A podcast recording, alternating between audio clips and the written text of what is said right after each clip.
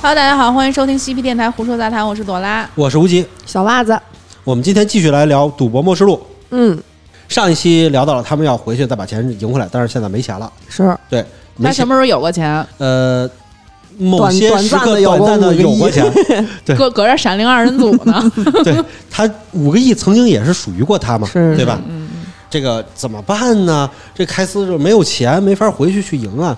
然后，于是他们还是找到了阿姨，就找到了那个赌场的负责人，嗯，然后说他们接受玩这个三千万的游戏，那刚才吹什么牛逼、啊？真是这这这这没必要吹牛逼嘛。然后开司就回去了，说我我玩这游戏，这三千万的玩这游戏叫什么呢？叫《公主与奴隶》，嗯，规则倍儿简单，就是公主、平民和奴 隶都没那么复杂了。 梅开二度，带他们到了一个这个地下室里头，嗯他封在地下室里，前头有仨门儿，一个门儿是公主，两个门儿是狮子。嗯这个前头有仨钮儿，一二三，你摁了以后，如果摁对了，门儿打开了，公主出来；如果摁错了，门儿打开，狮子出来给你啃了。嗯，简单吧？所以奴隶在哪儿呢？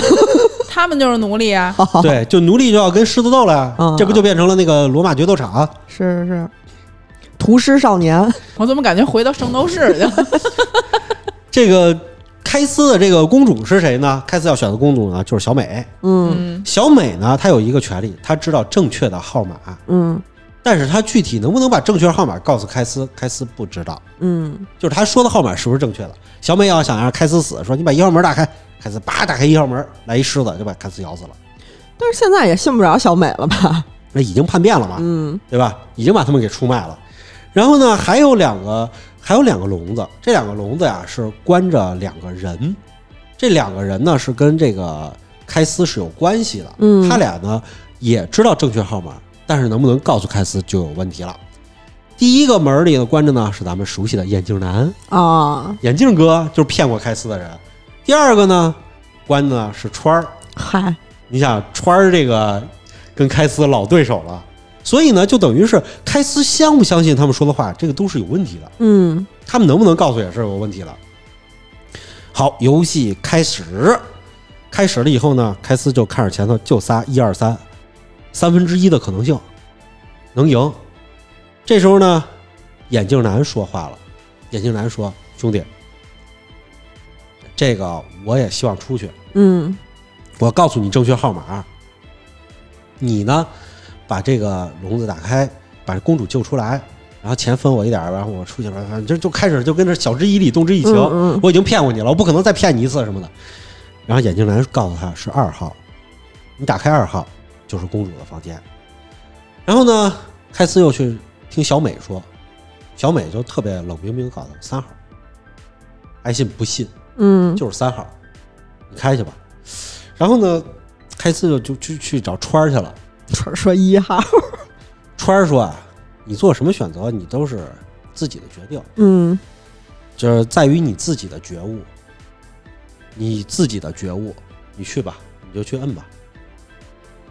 开司听完以后回去想了想，小美不是说三号吗？嗯眼镜男说二号，开司直接就摁了三号，笼子门就打开了。嗯为什么呢？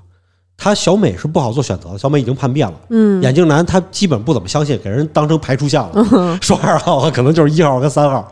然后呢，他为什么呢？是因为川儿啊说你这是你自己的觉悟。嗯你记不记得川儿在跟他下棋的时候说过一句话，说下棋最重要的是三点：第一是勇气，二是胆识，三是觉悟。嗯嗯，三啊，对，川儿就是用这种方式告诉他是三号。嗯他说我不告诉你，这是你自己的觉悟，你去摁去吧。他记得自己的觉悟，觉悟，觉悟， 然后他就哎领悟到了，原来是三。一定要好好听课。对，要不他要是下棋的时候给忘了，多喝点酒，可能这事儿就过去了， 就直接被狮子吃了。喝酒误事儿，然后开司就赢了三千万，嗯三千万完了以后呢，他们就回去了。回去了，这时候呢，有一个人就加入到他们这个这个攻克队伍里头了，这就是川儿。嗯团儿放出来了，反正也一无所有，就过来来加入到他们队伍里头。他们呢，计划呢是怎么弄呢？计划呀，就是这个弹珠啊，就是有这么一特点，就是它是不是要通过钢珠里头巴拉巴拉巴拉碰吗？嗯嗯，如果你们要去这个游戏厅里玩币，就会发现了这两个针中间啊，它刚好能过一个币，嗯然后它能让让这个币噔噔噔噔噔走不停的方式运动下来。所以如果把弹珠变小了，我放进去，是不是它通过率就更高了？嗯对吧？就从中间往中间这个方向过来的更多。这个如果有逻辑吗？怎么变小啊？嗯哎，他们想的就是什么呢？偷偷的潜入到这家公司里，把他们明天要用的这种，因为弹珠是放在外头啊，就给换了。就毫毫无技术含量的赌博吗？这不 就是犯罪吗？这个，然后呢，这时候啊，小美来了。小美说啊，因为这个游戏失败了，让嗯让开司他们赢走了三千万，公司把她给开除了，她就从公司逃出来了，她也要加入他们的队伍里。然后这时候呢，这个这怎么着呢？开司呢和这个胡子叔呢，还有川儿呢，仨人就不是特相信小美，嗯嗯，就是你已经叛变过几次了，大姐， 你这还玩我们呢？然后呢，最后开司就说，要不他加入也加入吧，因为这不是他那个大叔的闺女，嗯嗯，嗯，他最终还是要把恋情儿，对他最终他还是决定要把钱要分给小美的，嗯那加入就加入吧。只不过在他们去商量计划的时候，小美一般都不在，嗯支出去跟小美说你去超市买东西去。然后呢，有一天呢，小美呢回来的时候，拎着箱子一进来，发现他们正在商量计划呢。小美就很自觉，回来把东西都放下了，收拾收拾，然后完了以后擦了擦桌子，摆了摆花瓶就走了，也不听，就是哎，你们就是商量你们的，也知道不相信我，嗯知道自己是个什么玩意儿，嗯，对，也不听就走了。走了以后呢，仨人就继续商量，他们要准备计划的头一天。嗯这时候呢，阿一呢就想了一招，阿一就想啊，这个他要想提高这个钢钉板的难度啊，他就把这个钢钉啊重新再替换，在咱们都可以看到后头有好多插孔，嗯把那个插孔呢再重新换一下，就让更多的钢钉就是钢珠下来以后往别的地方飘，飘到旁边那个废的那个洞里头去。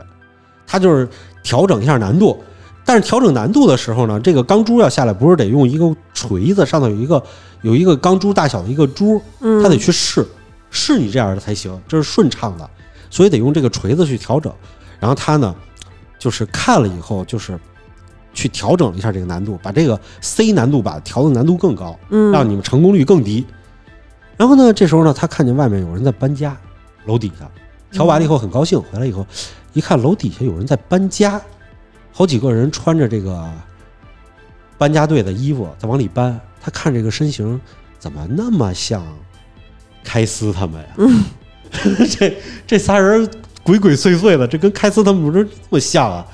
回来以后呢，结果就到了第二天，谁也没说什么。到第二天了，第二天呢，其实就是十四天里的最后一天。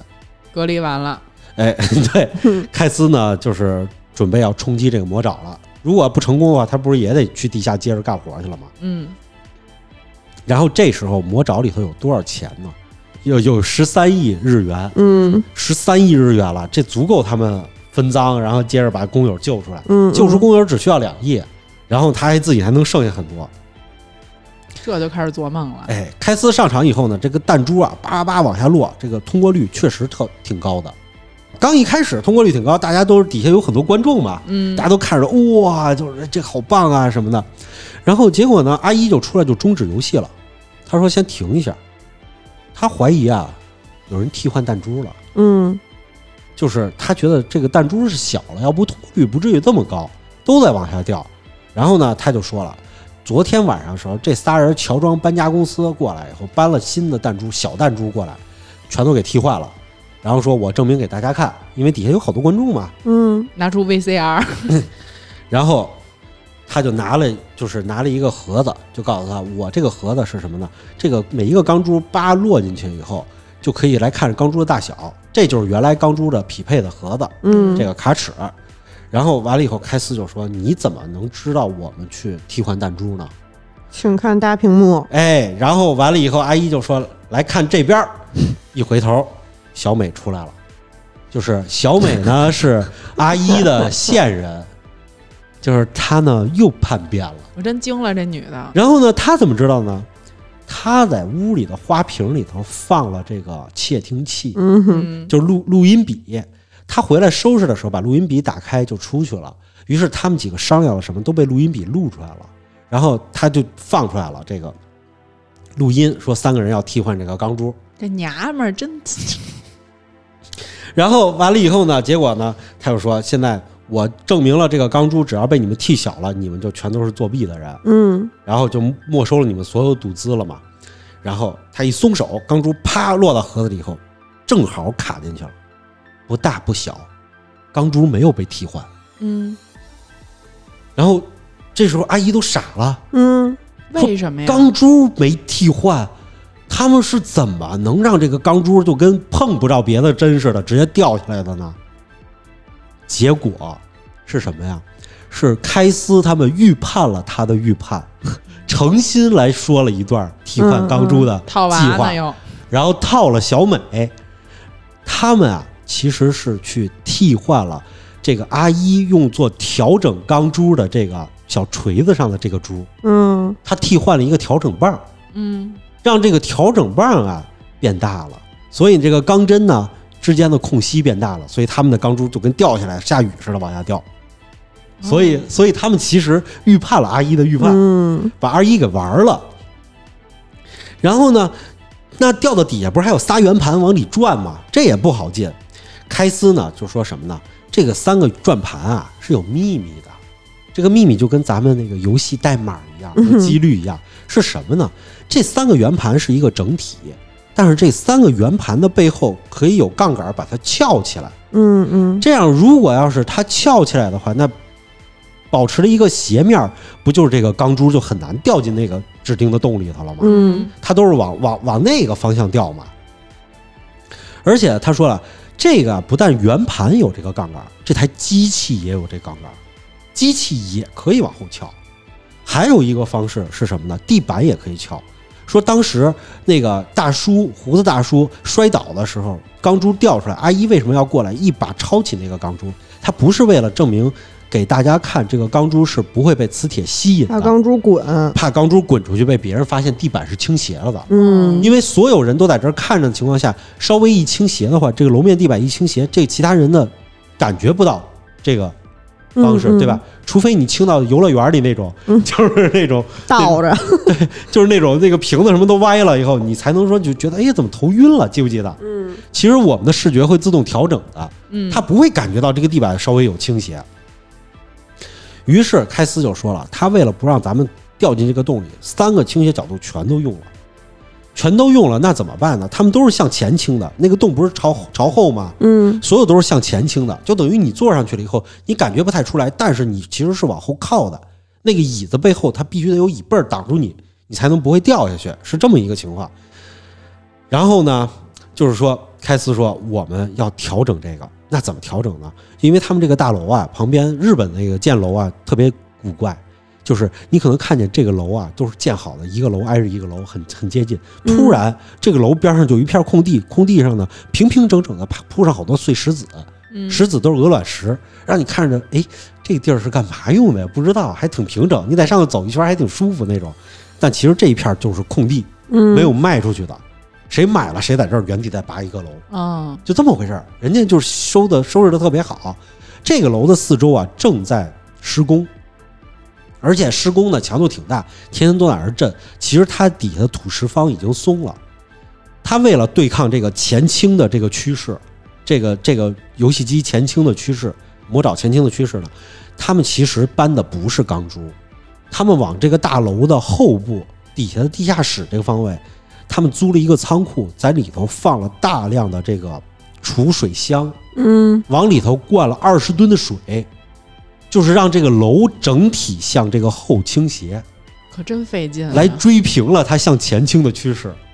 这样的话，能够保证他们起码是一个怎么说是一个怎么说是一个比较公平的一个局面。嗯，再往下掉，但是好像也不是了吧？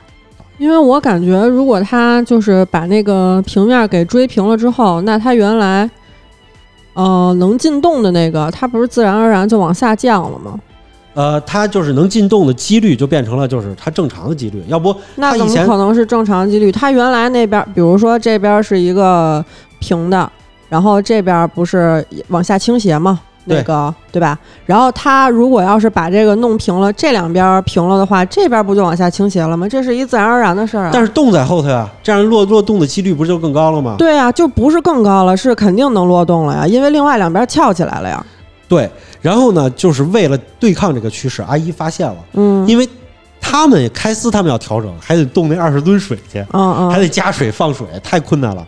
阿姨就方便多了，还有一遥控器。啊这个既然向前倾治不了你们，我就向后倾，嗯我就大角度，所有东西都向后倾。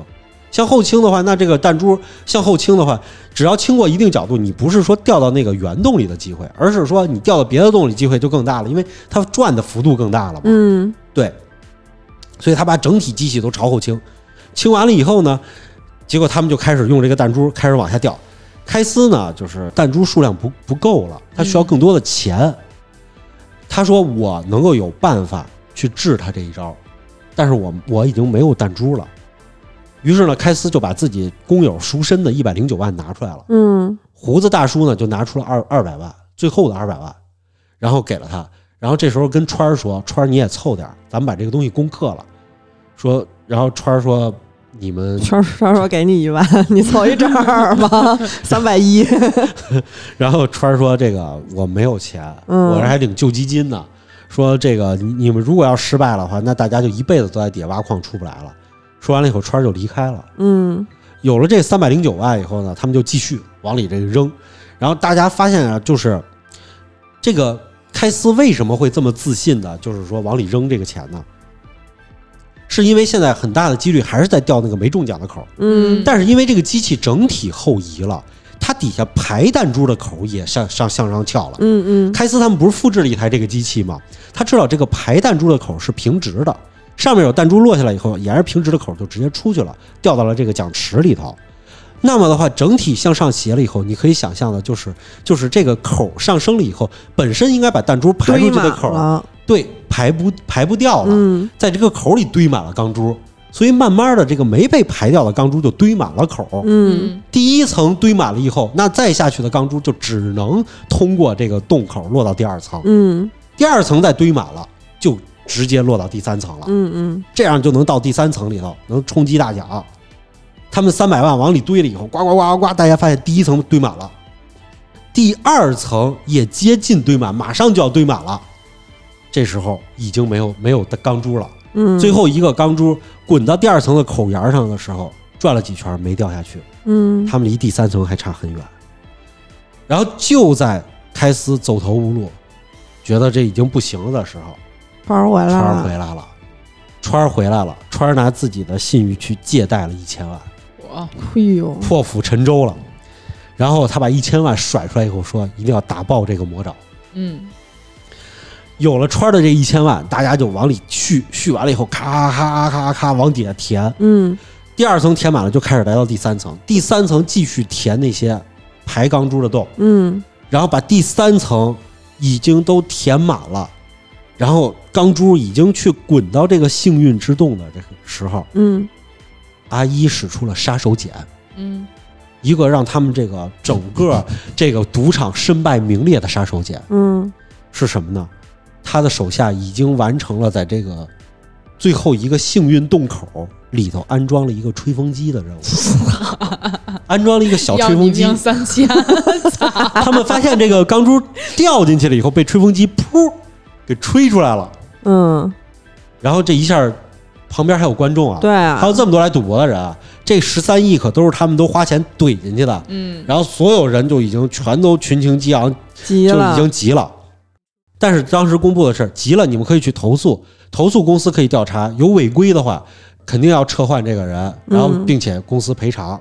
那赔公司赔偿的话，那就海了去了。嗯，但是开司等不了了。对啊，开司只有今天时间了。这个阿一就等于是一定要拖开司一起下水，嗯就是说我跟你杠到底了。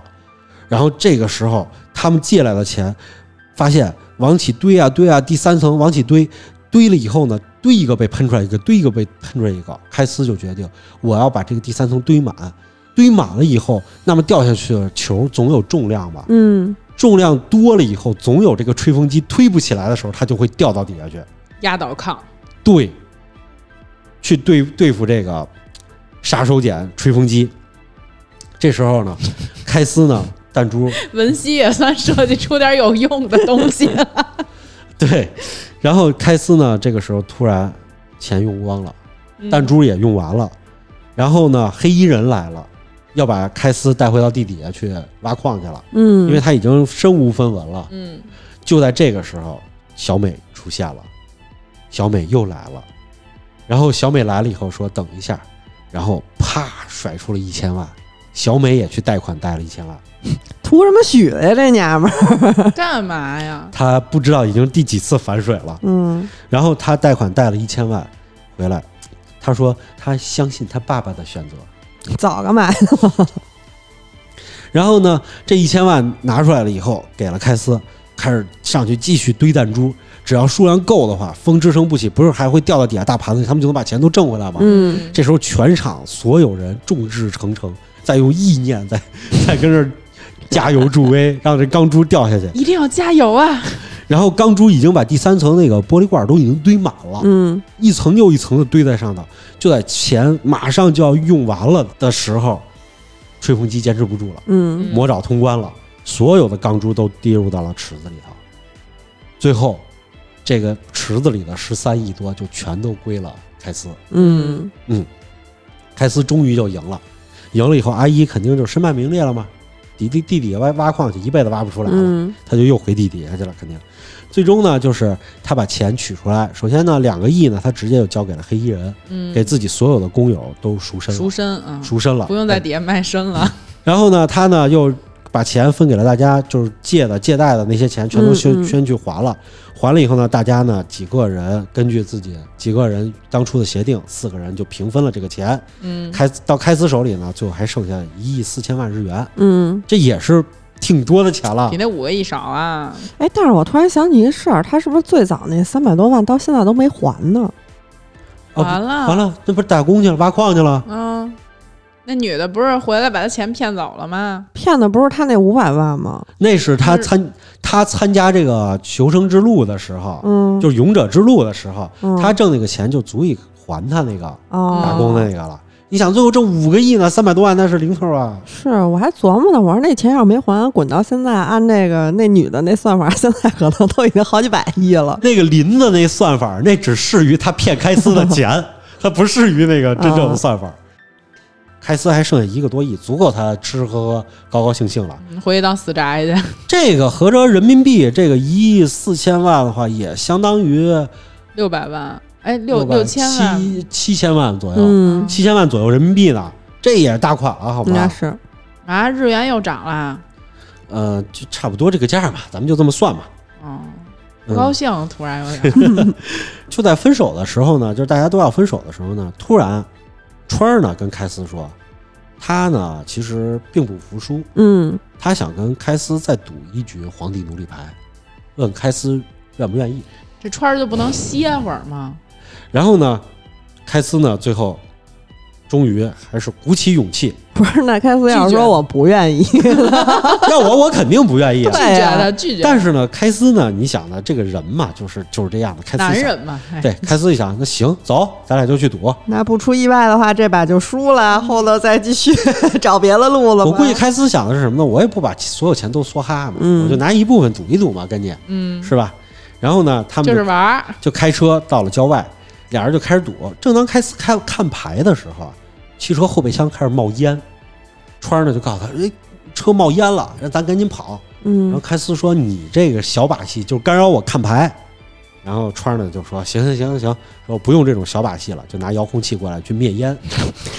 还真是小把戏。 哎要 就是你小把命戏，两千，就是小把戏嘛，灭烟。结果摁了半天以后灭不了，嗯，着起火来了，真着了，真着了，火势越来越大，后备箱里头两个人就钱全烧没了，一块儿就逃跑了，逃跑了以后汽车直接爆炸了，爆，然后钱全没了。牛逼牛逼！我没想到，居然是以这样的方法让这个钱消失。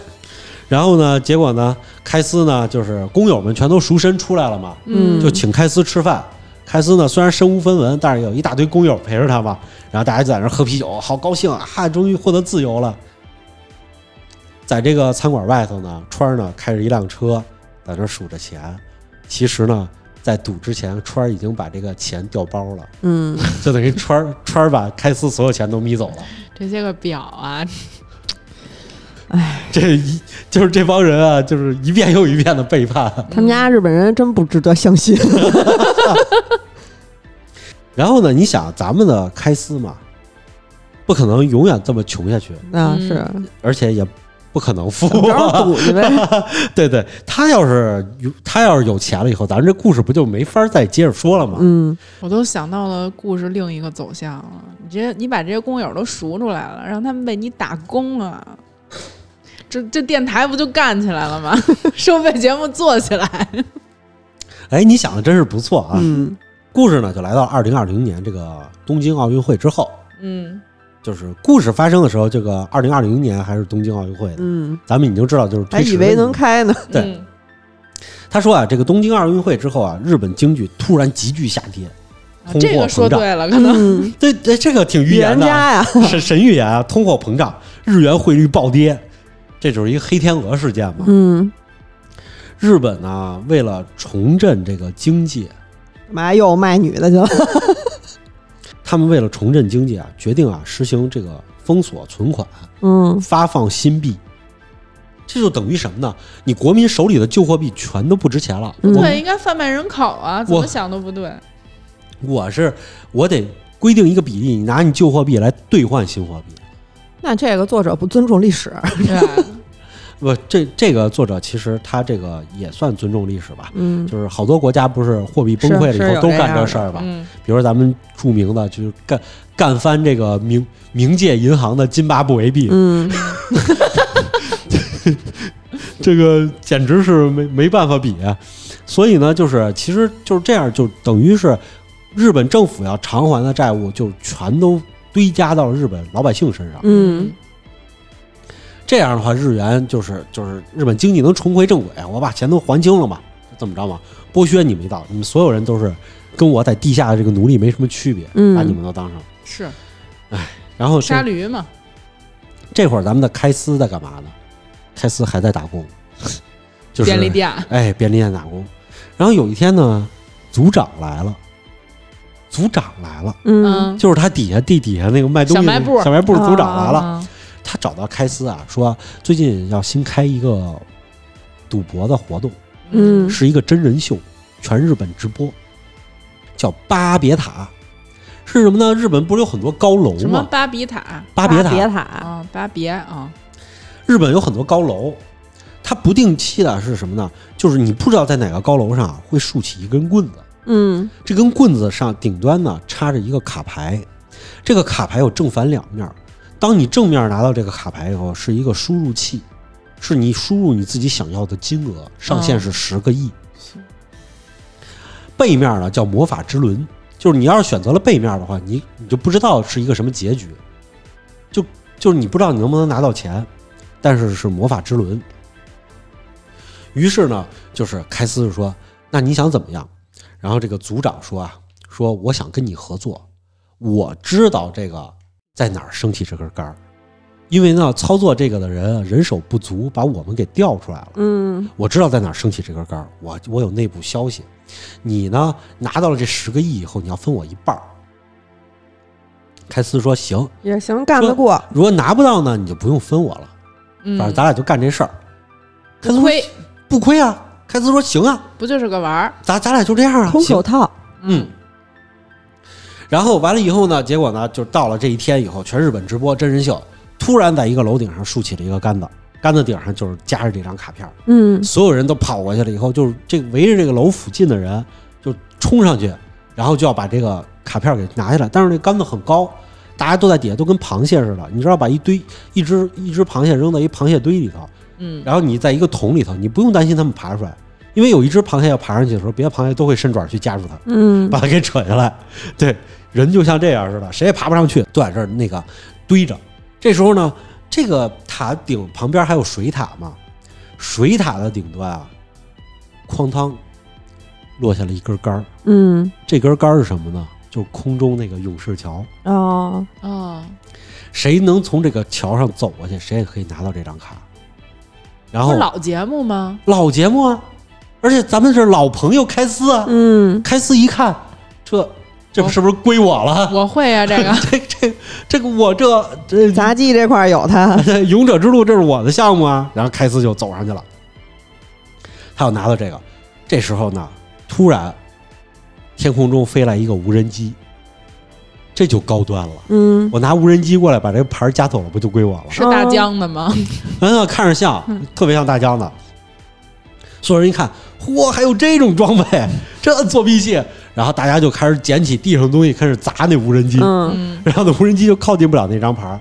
最后，开司从那个桥上了一跃而下，直接啪拿到了那个牌儿。嗯没人砸他呢，然后呢，开司拿到牌儿以后，拿到手上，看正面不是输十个亿上限就拿到钱了，嗯，背面是魔法之轮嘛。嗯他如果输了十个亿上限，下次是不是得给组长五个亿？嗯，嗯，开司心想，我就不选十个亿，我就让你难受。我选了魔法之轮。哦，嗯，魔法之轮是什么呢？他也不知道。开司就被带走了，带走了以后呢，就来到了一个大别野，嗯一个郊外的大别野里头。一打开门进去了呢，就遇到了一个女孩儿。这个女孩儿呢，特别的幸运，咱就叫她小幸运吧。 她是怎么幸 运呢？你起名儿可真随 意，给他你给狗起名儿。她这个就是她是第二届的这个巴别塔的冠军。嗯，是怎么回事呢？所有人都在抢这张卡，然后呢，他被别人给挤翻了，倒在地上，躺在地上，就是大家抢的时候，那个塔尖倒了，卡掉下来砸他身上了，没人罚死， 然后呢，完了以后卡落他身上了，他就获得了这张卡，确实是小幸运。真是。躺赢。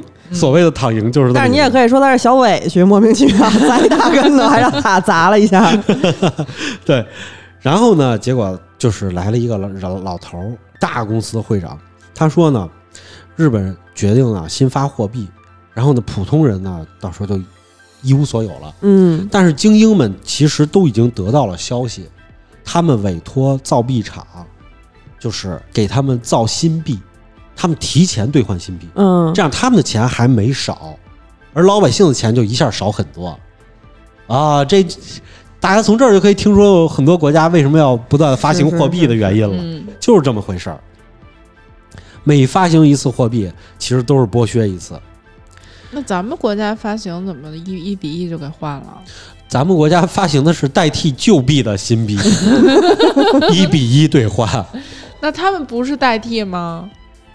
他们不是，他们这个新发行的新币，你跟旧币跟它兑换是有比例的，哦，明白了你。知道吧？在咱们国民政府那会儿的时候，为什么说这个他国民政府是一直在喝咱们老百姓的血，通货膨胀率特别的高，嗯，就是因为他们不断的发行新币，印钱印钱，然后再发行新币，用旧币去兑新币，我印象里只有法币，太牛逼了。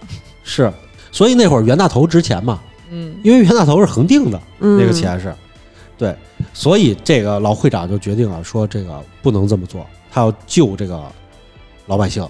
他决定怎么着呢？他决定贿赂官员，但是贿赂官员是有价码的，这帮官员嗯，已经开出价码了，要一千亿日元，一千亿，嗯，然后津开巴布韦币拿得出来，也就津巴布韦币能拿出来。开斯一听都傻了，什么叫一千亿日元？嗯真敢说，真敢开牙。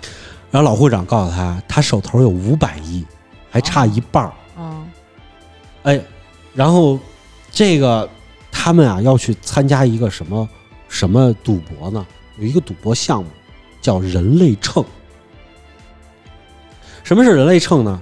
就是说啊，让开开斯带着这五百亿日元过去，两个人站在秤上，然后把自己的资产全都兑换成金条，兑换成金条这是最实在的啊。嗯然后呢，往这个秤上落，谁的秤低就是谁重，谁就赢。而且呢，这个它呢还分成几关，这是一个现场直播的真人秀综艺节目，要四个环节。第一个环节叫 family 家庭， ，family，第一个环节叫 family 家庭，嗯，然后就是你的家庭可以给你出钱，然后呢给你兑换来支持你。这样的话，你是不是就更英重语了？跟邓超学，我刚想说，我这邓超都到嘴边了，我觉得说出来有些不礼貌。然后呢，这个家庭可以支撑你，给你钱，对吧？你的家可以支撑支持你，你家人。第二个呢，就是除了家人以外，第二个环节叫做朋友嗯 （friend）。啊，这个可以 对。对对对对，哎，friend 朋友，就是你的朋友可以支持你，给你打打，这打什么头主主播行为打赏，嗯对吧？嗯这刷火箭、打赏金什么东西的，然后呢来比。第三个环节叫投资者，嗯，就是你这些人，我把钱投给你了以后，如果你赢了，你不是得获得对方的全部身家吗你？这回为什么不说英语了？因为不 认识，特别简单。然后完了以后呢，就是你能获得对方的全部身家，就是全部放在上面的金条都是你的。那我那我只要跟你约定好了有回报，嗯，我相信你，我就投可以投给风你。投，嗯，第疯四子个那种， 疯子的疯。哎，对，风投，风投，疯狂的投，疯狂的砸钱，嗯是吧？直播间嘛。但是我们什么时候，我们开直播的时候，什么时候谁有了个风投？哎，不露脸 啊，那我我们疯狂的感谢 他，是吧？给我们刷两块钱，我们感谢你十分他钟。们疯狂给咱们，咱们疯狂给他们磕头， 双向风投。不错，不错，不错。聊到这儿，给小王铺一个毯 子，让他磕。主科，对， 生，我们这是电台节目，声儿的话直接就传过来 了，大家听，嘣嘣嘣的。说是嬉皮电台主歌，它第四个环节是什么呢？粉丝嗯， ，fans。嗯这会哎了，嗯 对对这个粉丝是什么呢？就是粉丝啦，就是大家知道，就是这跟主播那流程差不多似的，是那感觉是粉丝也给你投，然后最后谁多了谁就赢。然后呢，前三轮呢就是随机在这个就是家庭、朋友、投资者这三个环节里头去选，随嗯机选来给你投。最后一轮就是现场的粉丝投投金币，嗯，投完了以后就给你往里添，砸你，嗯，拿金币砸你，我觉得你能赢。这赌博其实啊，赌了你一生中所有的东西。嗯因为你想这个东西，你最后输了以后，你钱如果没了什么的，你的家人、朋友、什么投资众赞叛助亲什离么，， 嗯所有关系就全都没了，而且你人破产了，对吧？对，赢了还好，是输了就全没了，所以这个东西是非常残酷的。然后呢，开斯呢就是准备去比赛之前呢，突然回家的路上被四个小青年绑架了。嗯这四个小青年是什么人呢？就是参加那个巴别塔游戏的，就是用大疆无人机去抢的那、那会儿。哦然后是什么呢？其中有一个小青年呢，跟他说，他们抢这个是为了什么？是因为他爸原来有一个工厂，但是工厂呢，日本经济不景气，倒闭了以后，工人工资都发不下去。然后他为了重振他爸的工厂，为了让这些工人全都有饭吃，他才去参加的这个节目。总他之我们是有苦衷的，对你得可怜我。这不会是一个比惨游戏吧？那开司说了，谁比我惨？谁最惨为谁转身？然后完了以后，开司就开始嘴炮、嘴遁，然后遁完了以后，哎，这四个小青年加入了开司团队。啊，行，然后呢，还有都一个，要，嗯还有一个原来的一个女工友， 嗯女工友呢原来是也是开司的工友，原来是在钟表厂干过，是钟表技术工人。嗯，这其实已经很值钱了，嗯上班也贵，这是手艺活儿，漂亮吗？呃，还行，不是特漂亮。哦，那然还后挺单纯的，然后完了以后呢，这个这个这个这个这个女工友钟表姐过来以后说自己也那什么了，也不行了，说这个加入开司的团队，嗯然后开司这时候团队他有五个人了，嗯然后不止五个人，还有一个小幸运的，嗯专门负责幸运的，嗯他们这团队人手就挺多，人体秤这个活动就开始了比赛。然后呢，老队长呢就开始赌上去，但是呢，他的对手呢是一个叫黑棋的人。黑棋的这个人啊，这个老板特别特别有钱，还掌握了很多的赌场。一般叫黑棋的，在哪个动画片里都有点东西。 对，然后呢黑，崎一护，结果呢就是这个黑棋的这个人呢，他呢就策反了这个老会长的这些朋友。嗯本来老会长觉得自己稳赢了，然后他的这些朋友啊、投资人啊什么的全都被策反了，嗯把钱投给了黑棋。黑棋那边秤就比老会长这边要稍微低一点，嗯就等于他本来没那么大实力，但是比老会长现在实力更高了。结果这个策反这是得需要有内鬼的呀。嗯老会长就说了，内鬼是谁？是他的贴身秘书。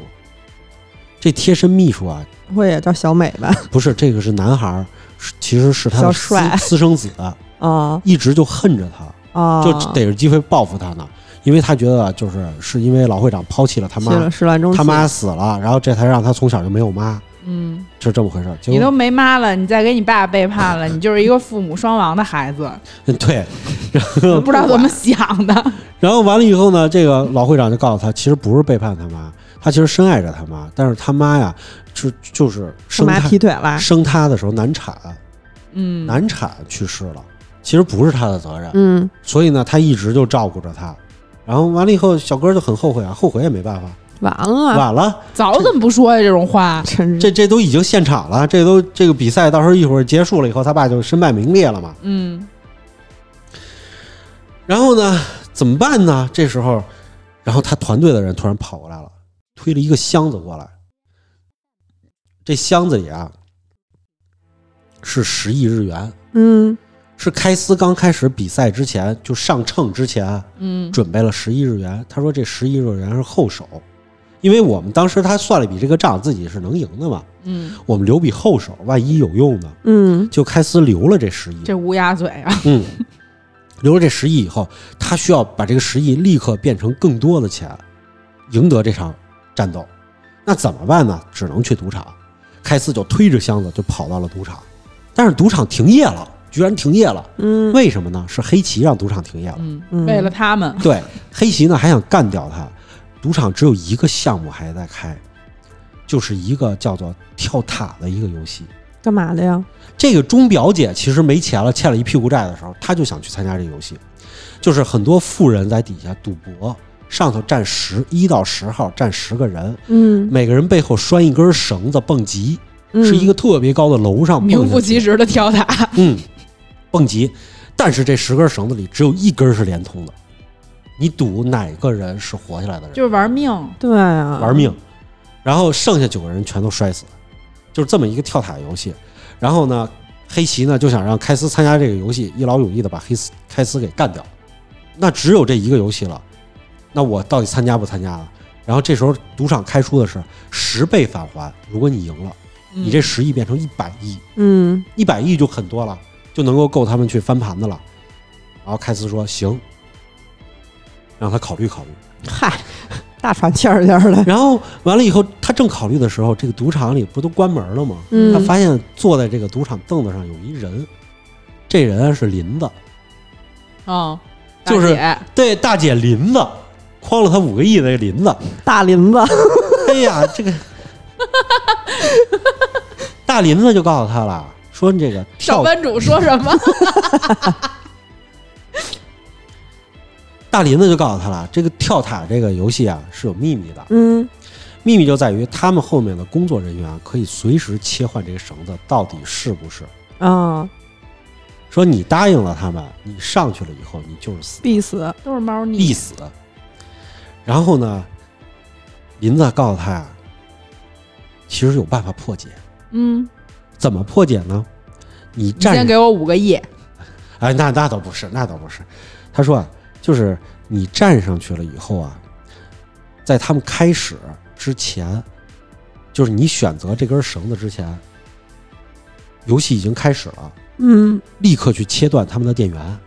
嗯这样的话，你绳子就能保持在上一期结束时候的那根儿上。嗯就是你上一期假设你是六号活了，然后呢，我开始之前我还没选的时候，工作人员还没有去调整这个，就是比如说开司选了四号，那工作人员就直接把四号断开了，对吧？嗯嗯就是开司在选择之前，工作人员是不会动的，在等你选择的选项。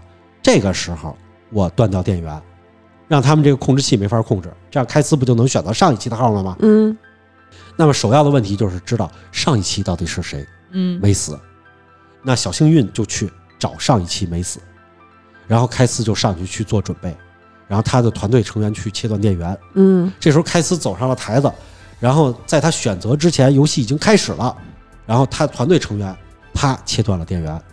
那么现在关键点就是小幸运怎么找到上一期谁没死呢？靠幸运不是掏垃圾桶，哦，因为输了的人会走的时候把号码牌攒成团是扔到垃圾桶里，是是是如果垃圾桶里没有哪个号码，哪个号码就是上次活下来那个人，嗯，赢的人拿着号牌就去兑奖了。这是我听到现在觉得唯一一个比较有脑子的行为。哎，然后呢，他呢就是找到了这个号码，然后告诉了开司，开司系上绳子，啪就跳下去了。这已经很勇很勇敢了。 嗯，你就算知道这东西是保险，你去跳蹦个极似的。可说呢，对，就为了这一百亿，他跳下去了。跳下去以后，在落到地面上之前，啪拉住了，他活了。活了以后，赢得了一百亿，回到现场。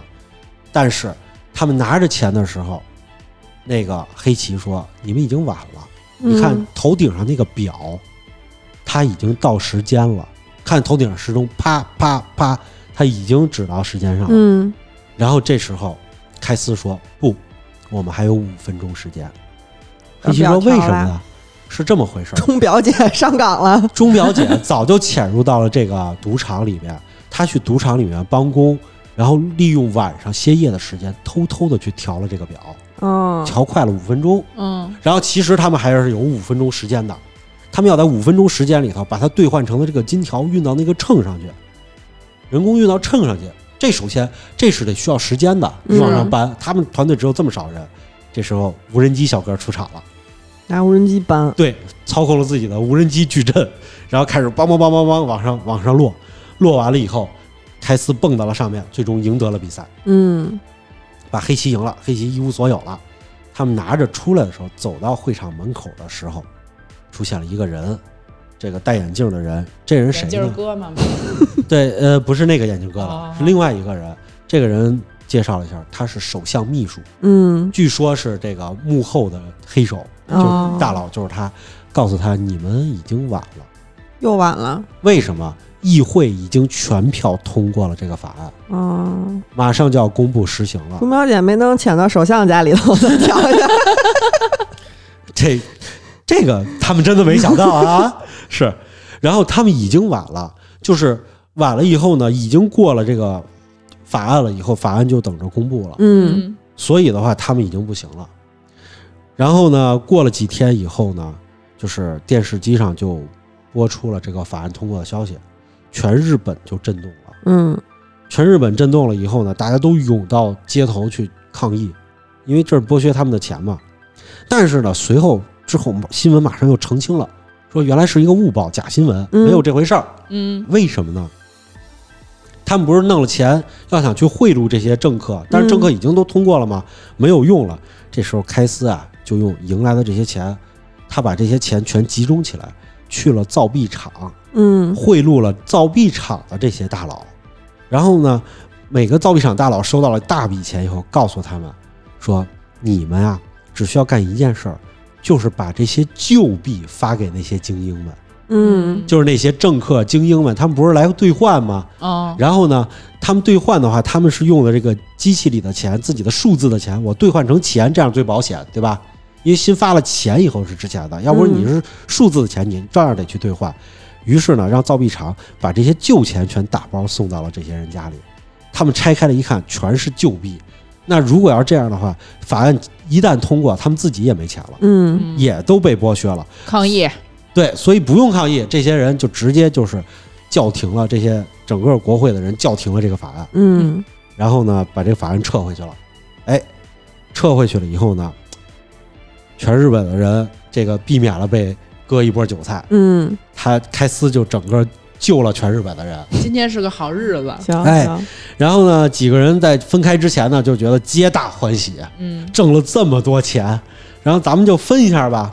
然后小幸运就提出来了，我们这儿放了几个箱子，大家每个人选一个箱子走。这箱子有大有小，里面装的什么东西不确定，有可能大箱子里装的全是钱，有可能小箱子里装的全是钱，有可能也是空的，大家就选吧。开司就特别高兴，选了一空的是吧？我就要最大的箱子。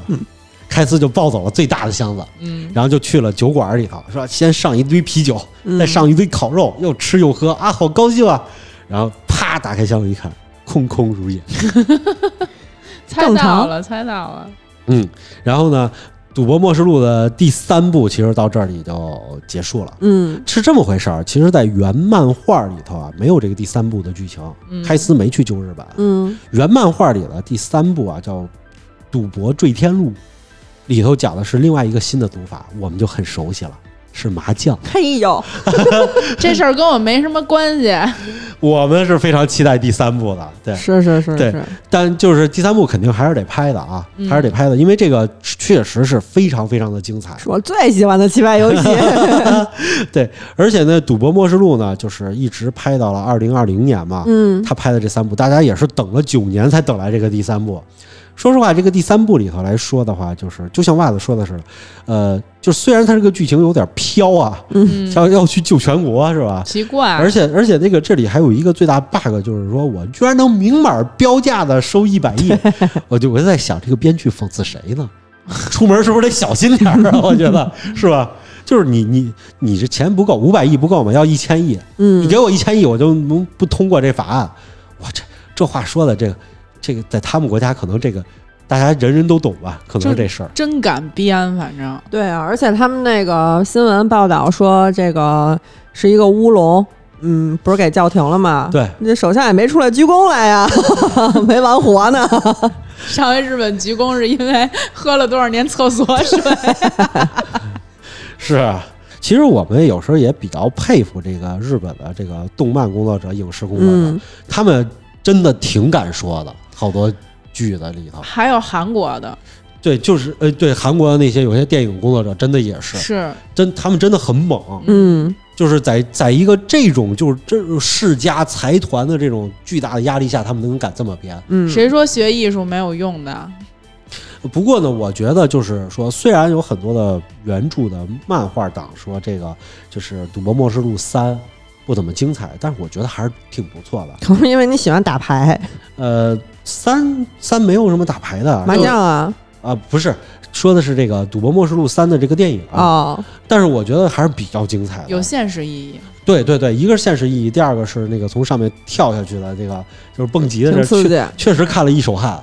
一个文艺作品你也得看它有没有内涵嘛。嗯，对对对对对，我觉得这个明显是编剧功力还是比较高的。嗯，对他一整个把这个整个把这个开司为了还钱这样一个小事儿，已经放大到了一个这个国社家会层面嗯对社会意义的一个层次了。我觉得还是挺好看的。嗯，而且就是大家也可以听出来，就是由于游戏虽然我没有看完啊，但是人家说里头有很多的这种创意都是来自于《赌博默示录》，嗯，这点我们也可以看出来，就是致敬嘛。像像这种这种片子啊，它就是说它虽然说是赌博，我们好像以为就是 就是比如说斗地主啊，什么、什么打麻将啊，什么这种东西，但其实它的这个设计都是很巧妙的。嗯大家发现了它吧？变成一个作品，一定不会那么简单的。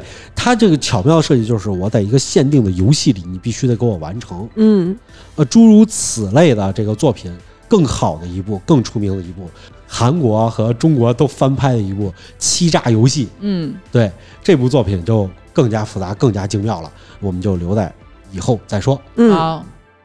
那今天的节目就到这里吧，我们会在每周一、三、五零点更新，周一更新《胡说杂谈》，周三更新《好奇症候群》，周五更新《嬉皮胡同》或者《百味怪谈》。私信主播可以加入粉丝群，我们会把每期预告和花絮发到群里。如果有什么有趣的事儿，希望和我们聊聊，也可以给我们留言。我们下期节目再见。拜拜拜